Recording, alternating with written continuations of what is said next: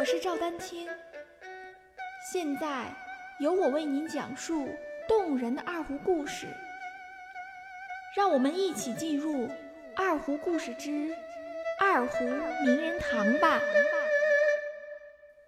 大家好，《二胡曲·江河水》原为一首双管曲。上期节目说到，一九六二年。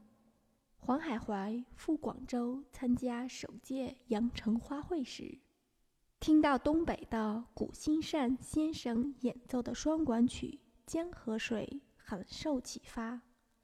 于是，黄海怀先生反复在二胡上尝试演奏，并定稿。《江河水》的内容来自于一个民间故事：一对新婚夫妇。